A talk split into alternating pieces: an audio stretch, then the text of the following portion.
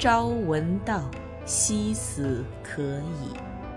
您现在收听到的是三岛由纪夫超长篇小说《丰饶之海之小四》，由文道书社出品，冰凌演播，第三十三集。庆子对本多关于《孔雀明王经》的谈话很感兴趣。您说它能治蛇毒吗？请您一定交给我吧，我家院子里蛇可多了。陀罗尼的第一段我还能记住一点就是大耶他一滴咪滴滴哩咪滴滴哩咪哩咪滴，像唱歌似的。庆子笑着说：“对这种不恭敬的反应，本多像孩子似的有些愤愤然，不想再说下去了。”庆子是带他的外甥庆英大学的学生来的，他眉目清秀，穿着进口西装，戴着昂贵的进口手表。本多看这个时尚青年的眼光，不觉变成了过去的见道不精神的眼光，自己也吃了一惊。庆子还是那副悠悠然的架势，慢条斯理的以命令式的口吻说了起来。只要托他办一件事，就得一切都由着他。前天在东京会馆吃午饭时，本多对回到东京的庆子说：“希望给月光公主介绍一位合适的男朋友，尽量要上手快一些的。”庆子一听就明白了：“我明白，那位姑娘是个处女，你干什么都很不方便。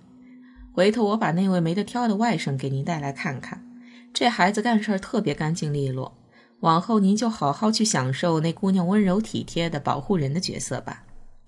这真是个奇妙的计划。从庆子口中说出“奇妙”的时候，那奇妙感已消失不见了。他对于快乐完全缺乏卖淫时强颜欢笑的情绪，显得太正经了。接着，庆子介绍说。外甥名叫志村克己，很讲究穿着，托他父亲的美国朋友把自己的服装尺寸送到纽约，每季置办一套布鲁克氏兄弟的西服。从这些情况可了解这个青年的风貌了。在本多谈《孔雀明王经》时，克己百无聊赖地四下张望。帝国饭店的前厅就像坟墓的入口。一块突出的大岩石将中间的夹层楼低低隔开来。前厅一角的柜台上，美国杂志和袖珍本的封面五颜六色的，好似散放在座座墓碑上的供花。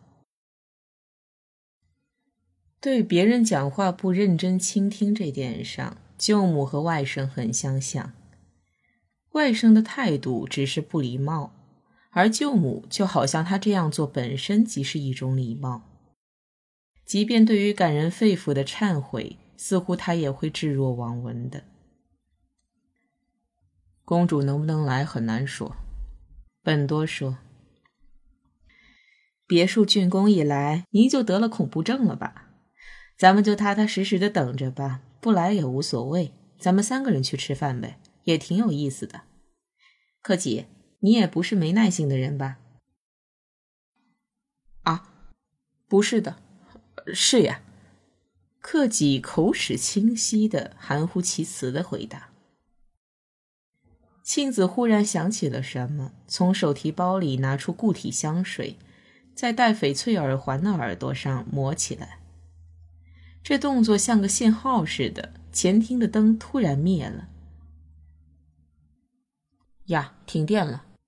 克己说：“本多想，停电的时候说停电有什么用呢？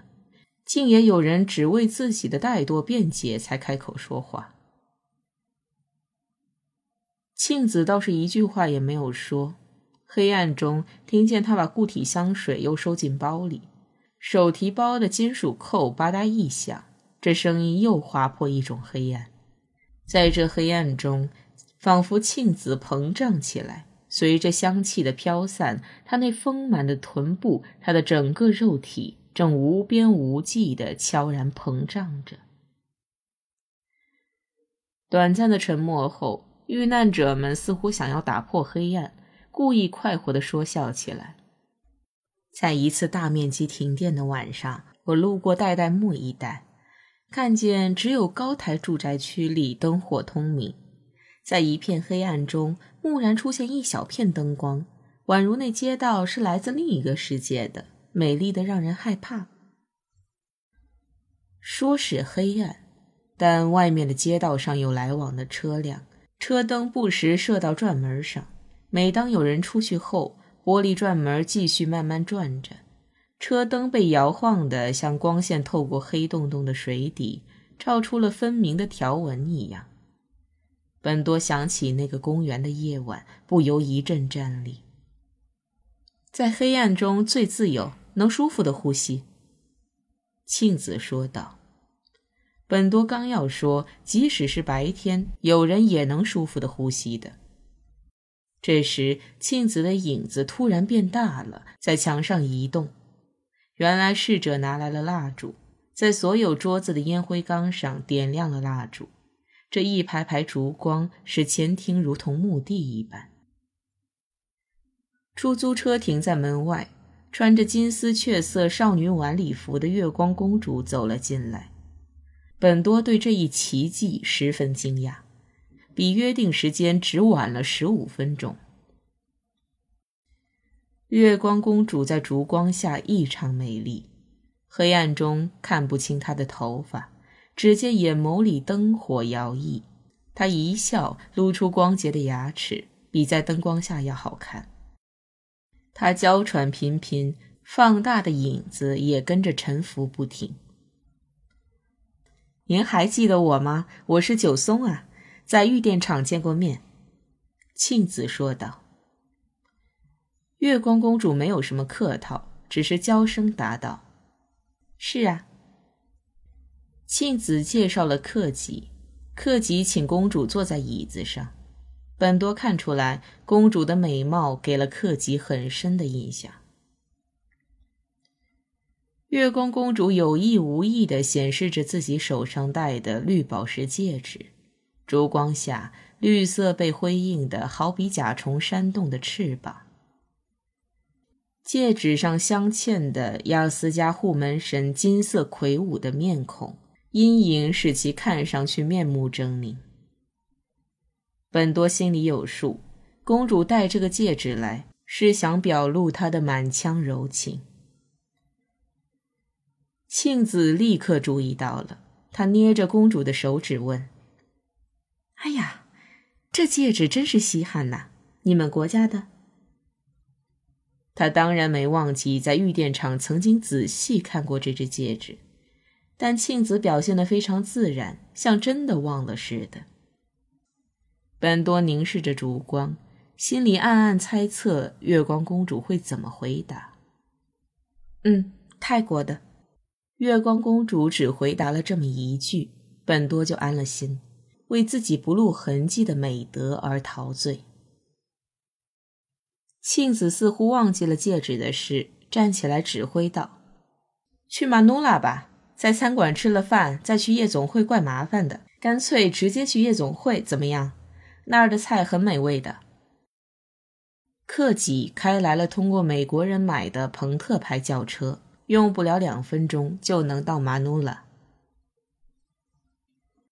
您现在收听到的是《丰饶之海之小四》，由文道书社出品，冰凌演播。月光公主坐在副手席上，本多和庆子坐在后排。庆子上下车时很有派头。稍一回忆，不难发现庆子有先于别人上车的习惯。她不是拎起裙子一点点往里蹭，而是看准了自己的座位，扭着花瓶似的屁股，麻利的一下子坐上去。从后面观察副手席上的月光公主，垂在椅背上的一头乌黑秀发，使人联想破败的城墙上悬挂的黑色常春藤。白天蜥蜴就栖息在那阴暗的地方。马努拉小姐在日本广播协会前的大厦下面开了家小巧玲珑的夜总会。这位混血的、皮肤浅黑的舞蹈家，一看见从楼梯上下来的庆子和克己，就热情地招呼这些熟客：“哎呦，您来啦！啊，克己也来啦，真早啊！今儿晚上就把我们这儿全包了吧。”时间还早，夜总会的舞厅里空空如也。只有音乐像呼啸的北风，刮得亮闪闪的彩灯球片飘舞起来，像是深夜街道上散落的纸片太棒了，我们全包了。庆子向幽暗的空间伸开双手，手上戴的戒指晶莹璀璨，她那拥抱式的叫喊和那边锃亮锃亮的管乐器的悲鸣声相互呼应。你也请坐吧。马努拉小姐要替服务生去给他们订菜时，庆子非让她坐下。克己让了座，庆子把月光公主和本多介绍给了曼努拉小姐。她这样介绍本多：“这位是我的新朋友，我也有点日本味了。”这可太好了，您的美国味太浓了，去掉点才好呢。玛努拉小姐故意装出在庆子身上闻来闻去的样子，庆子也装的好像很痒痒似的。月光公主瞧着他们的样子，开心的笑起来，差点弄洒杯子里的水。本多和克己对视了一下，困惑的目光射在他们之间，还是第一次。庆子好像忽然意识到了什么似的，恢复了威严，问了些无聊的事。刚才停电不太方便吧？没什么不方便的，我这有蜡烛啊。玛努拉小姐自豪地说。在昏暗的灯光下，她的嘴里露出整齐的牙齿，笑盈盈地瞧着本多。乐队离开时，跟庆子挥了挥手，庆子也伸出白皙的手摇了摇，一切都以庆子为中心。然后四个人开始用餐。本多不喜欢在暗处吃饭，但也无可奈何。从酒瓶口溢出来的血红色液体，本来是胭脂红的颜色，这会儿成了暗黑色。客人渐渐多起来，一瞬间，本多以恍惚的心境想象着像年轻人似的置身于这个游乐场所的自己来，正如人们所谈论的。最好早日发生革命。本多见这张桌子的其他三个人一起站起来，很惊讶。原来庆子和月光公主要去洗手间，克己只是起身表示对妇女离席的礼貌。克己重新坐下后，就剩下两个男人了。置身在音乐和舞蹈中的五十八岁和二十一岁的男人，互相无话可说，回避着对方的目光。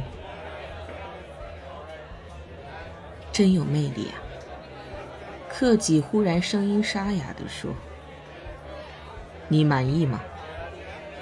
我一直很渴望那种浅黑皮肤、小个子、有着肉体美的、不太会日语的女性。嗯，怎么说呢？”我的嗜好有点特别，是吗？虽然对方的话每句都让本多不快，但他始终面带着微笑。你对肉体这东西怎么看呢？这回是本多发问。我还没好好想过。你是说肉体主义吗？青年轻浮的回答，一边麻利的打着打火机给本多点上烟。这就好比你手上拿着一串葡萄，如果用力太大，葡萄就会破；要是握得恰到好处的话，葡萄皮的张力就表现出一种奇妙的抗拒。这就是我说的肉体的感觉，你明白吗？有点明白了。这学生极力做出一副老成样，以自信加上回忆的分量，煞有介事地回答：“明白了就好，明白了这一点就够了。”本多说完，便不再开口了。然后克己邀请月光公主跳舞，一连跳了三支曲子。回到桌子来时，他若无其事地对本多说：“刚才我猛然想起了本多先生关于葡萄的话。”“你说的什么呀？”庆子诘问，说话声都被喧闹的音乐融化了。正在跳舞的月光公主。不会跳舞的本多，光是看公主跳舞也看不够。跳舞的月光公主摆脱了在异国他乡生活的羁绊，幸福地流露出她本来的姿态。和她的身体相比，纤细的脖颈转动自如，飘动的裙子下面。踮起脚尖的漂亮大腿，像岛屿上的两棵高高的椰子树，肉体的倦怠与活力相互交替，摇晃与跃动瞬息万变，欢舞之中不觉地绽放着笑颜。跳吉特巴舞时，他在克己指尖的操纵下旋转如风，身子微微后仰，笑口白牙变幻闪烁。看上去光洁似半圆月。